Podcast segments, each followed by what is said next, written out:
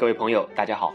感谢大家来到小军读书会捧场，让智慧变成声音，让倾听成为学习，这是我们的口号啊！今天继续为大家分享你不可不知的人性。今天讲第三章，在讲这个话题之前呀，我们先来分享一些说话的小技巧。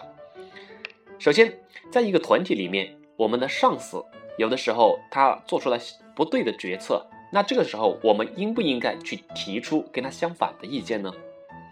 不是不能，而是要考量对方和考量场合。其实呀，说白了，说话就两个技巧：第一，看对象；第二，看场合。中国古话说得好啊，正所谓到什么山唱什么歌，见什么人说什么话，见人说人话，见鬼说鬼话嘛。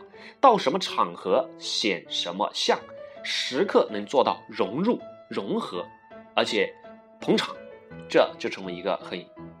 这个啊，处事啊或说话呀，会比较圆满的一个人。好，这不是贬义词，这是说明我们为人处事、说话必须懂的一些方法。毕竟我们是社会的人呢，我们不是光我们一个人自己，我们要融入这个社会，去学习这个社会的一些规则。就像身为现代人啊，我们开车，我们在马路上行驶，除了我们自己守规矩之外，我们还得注意哦，你还得提防。别人是不是同样守规矩？我们不是怕自己犯交通规则，而是怕别人不守交通规则撞上你呀。所以啊，比如说在团体里面，我们的领导他的意见很明显是不对的，这个时候我们要提出相反的意见，那你就要首先考量对象。看这个对象他有没有这个雅量，以及他的地位是否巩固。当你提出这个意见的时候，他有没有本钱，有没有本事去接受和包容？第二，你得看场合。当然，一些指责性的呀，或者相反的呀，或者啊挑剔性的东西啊，千万不能在公开场合讲。讲话分为讲大话和讲小话。公开场合讲大话，什么大话呢？表扬的、欣赏的、赞扬的。这个庆祝的、喜庆的这方面的叫大话，可得小话呀，最好在私下场合讲。哎，走到后台，走到角落，走到只有两个人在的房间、办公室，非常委婉的啊，间接的提醒的给他引出来，对方一定会感激你，而且你俩的感情呀会瞬间拉近。他得你他得感受到你在为他感着想，对吧？好，我们再来看几条智慧语录。当狗对你叫的时候，这个时候你要是越跑，它就越会叫得凶，而且说不定还会猛扑上来咬你。同样的道理啊，当有人说你坏话的时候，说你黑的时候，最好不要去瞄，你越瞄越黑。最好是练就强大的心理，故作淡定，故作从容，不去理会它。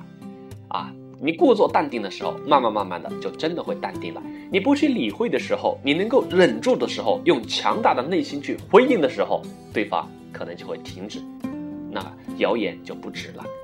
啊，同样的道理啊，当我们跟别人进行对话或者说辩论的时候，当对方啪啦啪啦说一大堆在雄辩的时候，这个时候你最好怎么样呢？从容、淡定、微笑，故作沉默。想想啊。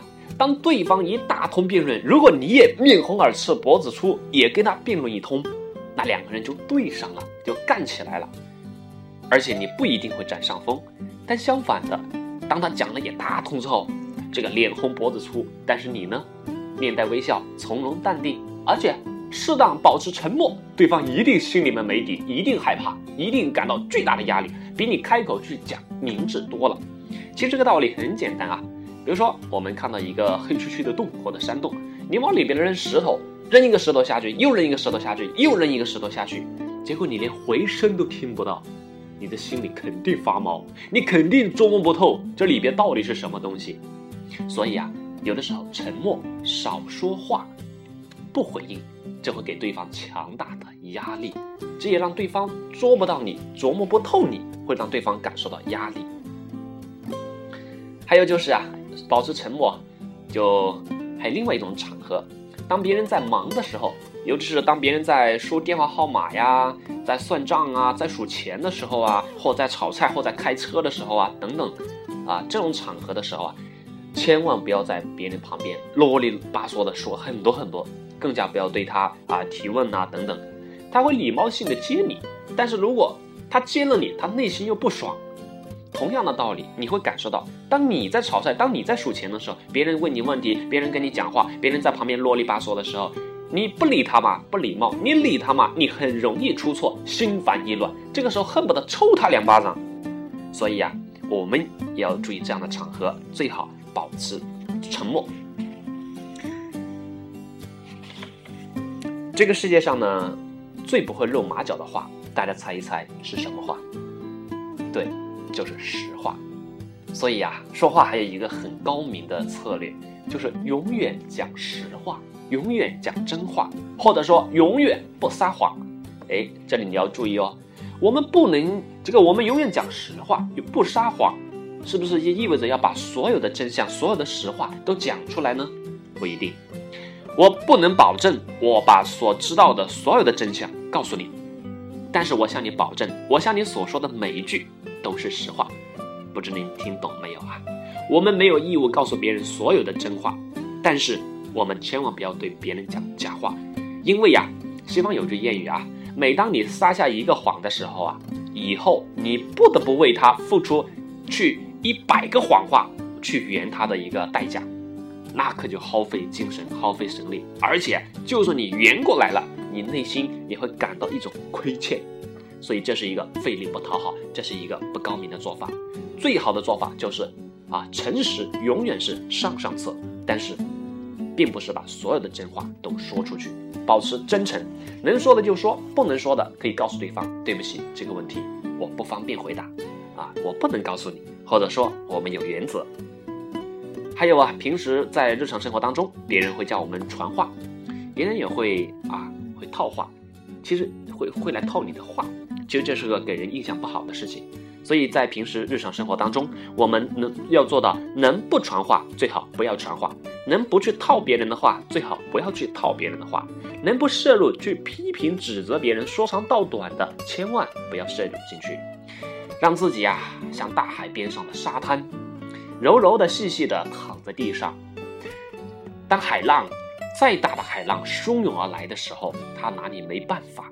他只能在给你轻轻的接吻之后，又无奈的一波一波的退去，你依然从容淡定的留在沙滩上，而海边的悬崖就不一样了，海岸的石头也不一样了。你越是坚挺，你越是对抗，它越是海浪把你击的是千疮百孔，会把你侵蚀掉。嗯，在中国呢，还有另外一种说法，叫做秘密交换法则。如果有的时候。别人向你这个倾诉啊，或者抱怨，讲了很多他自己的小秘密，那他当他反反应过来之后呢，他肯定会感到有压力、害怕，尤其是当你俩的交情不是很深的时候。古语有云啊：“交浅而言深，即为君子所忌，亦为小人所博。”也就是说啊，两个人的交情还不是很深的时候，说话且留三分，不可将真心全抛尽，因为这不符合常理。甲方说啊。啊，我跟你认识不熟，但是呢，啊，几天之后我就把我所有的秘密都告诉你，所有的东西都给你讲，那你可得提防了。这个人他肯定心怀叵测，或者说有病。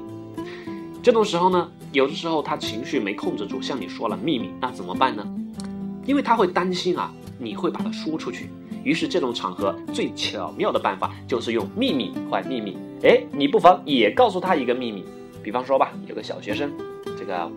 啊，上课不集中注意力啊啊，闹情绪了，老师把他叫到办公室，然后问他什么原因，然后最后在无奈无奈之下，学生告诉老师，哎呀，最近年纪很大了，但最近老是尿床。说完这个秘密之后，学生唰脸就红了，好尴尬呀！哎呀，不知道怎么办，又害怕老师告诉其他班上的同学，哎呀，真麻烦。这个时候，班主任机智的告诉他。呃，据我所知呢，在你这个年龄阶段呀，会有很多人都会依然保持尿床，嗯，这是一种比较常见的。而且告诉你一个小秘密，我小时候像你这个年龄阶段的时候也尿床，而经常晚上啊，做梦都急着到处找厕所，好不容易找到一个墙角，找到一个厕所，赶紧解开裤子，哎呀，起来一看，糟了，被子湿了。哎，学生听到这里，满脸的轻松。豁然开朗，还带着微笑，这是老师的聪明和机智，所以这同样适用于我们讲话当中。